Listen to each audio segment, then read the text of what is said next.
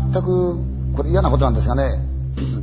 ここあの数年なんですが毎年春頃になりますとね私友達が一人ずつ亡くなってるんですよ。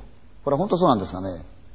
すごくあの寂しいことなんですけどまだ亡くなるには早いみんな年なんですけどその時あのやっぱり友人の一人がですねあの体だいぶ壊しちゃいましてね入院したんですよ。で彼はまあ無事に帰ってきたんですがその時彼はね変わった体験してるんですよね。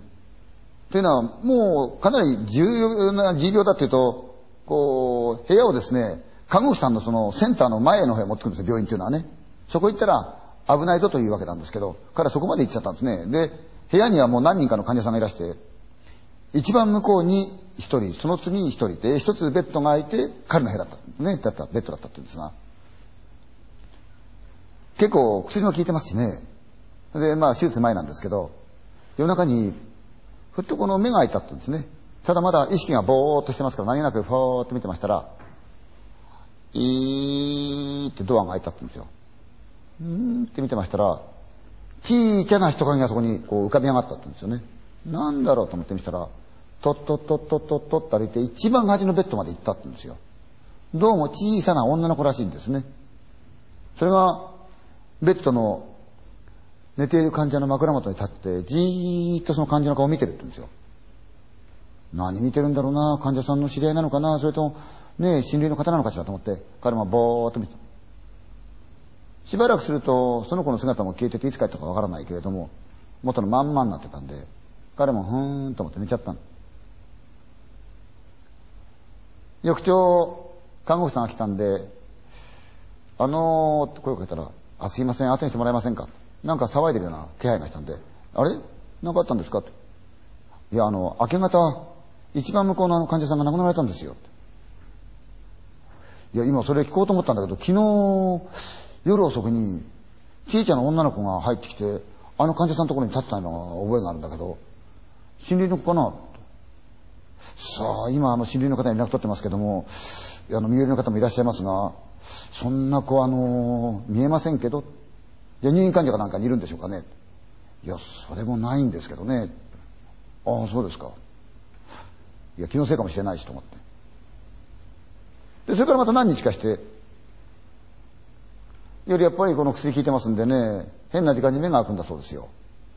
ふーっと目が開いた黙ってぼーっと壁を見ていたらいーっと音がした。うん？と思ってみるとドアが開いてまたちいちゃな人がこう浮かんだあれ？あれこの間の女の子じゃないかなとそしたらその子がまたとっとっとっとっとっとっとっとと歩いてその一つベッドを置いた向こうの患者さんの枕元に行くんだそうですよ。よせよ、どこ行くんだ？そしたら、その女の子がまた、じーっとこう患者さんの顔を眺めてる。ずーっと、まんじりともしないで眺めてる。さすがに気持ち悪くなっちゃったんで声もかけれないし、嫌だなあの子どうしたんだろうなそのうちに女の子の姿も消えて、元のようになっちゃった。はてなーと思ったけれども、そのまま寝ちゃったってんですね。明け方またバタバタバタバタバタバタ、なんか歩き回って走り回ってる音が聞こえるんで、うーんと目が開いた。看護師さんが世話しなく動き回ってる。で、自分のところにも看護師さんが来たんで、看護師さん、何かあったんですか？あの、お隣のベッドの患者さんが、昨日亡くなられたんですよ。え？あ、そう。看護師さん、昨日も、ちいちゃな女の子が来て、隣の患者さんのとこ覗いてるの俺見てんだけど、あの子、誰なんだろうね。さあ、この病院にはそんな女の子はいませんし、親類かなんかのかな。いや、どなたも昨日は見えてませんから。じゃあ、女の子が来て覗き込むと、患者さん死んじゃうのかな？嫌だな。部屋でも変えてもらいたいな。思ってた。で、いよいよ彼の手術があった。まあ、手術は一応終わったんですが、またその部屋に戻された。まあ、安静の状態ですわね。ところがなぜかふーっと夜中に気配がしたんで目が開いた。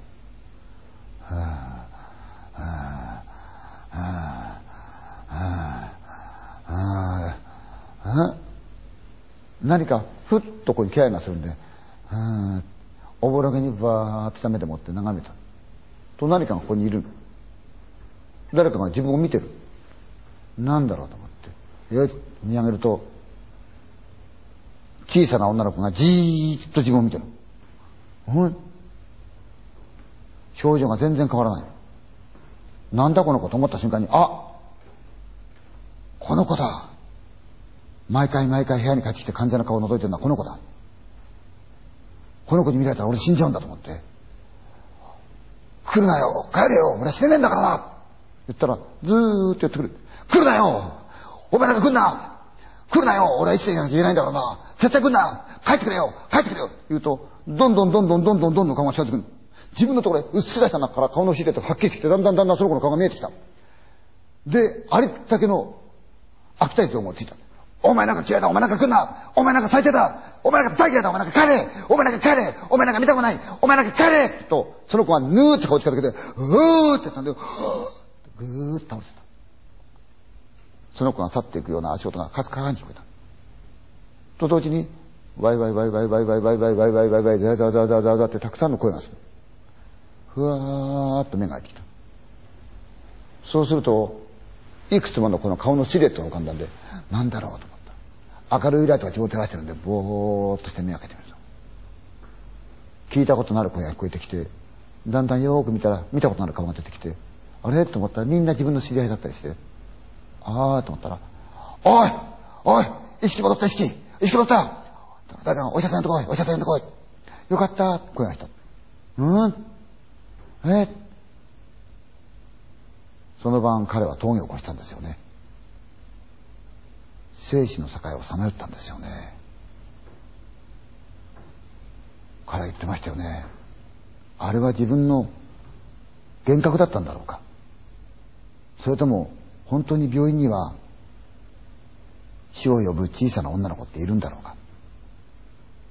でも考えたら病院っていうのはあそこへ入って無事に元気になってまた再びこちらの世界へ戻ってくる人と入ったらそのまま二度とこちらへ戻らないであちらへ行っちゃう人と要するに生と死の境目そういうところだからもしかすると不思議な少女がいてもおかしくはないんじゃないかななんて思うんですよ。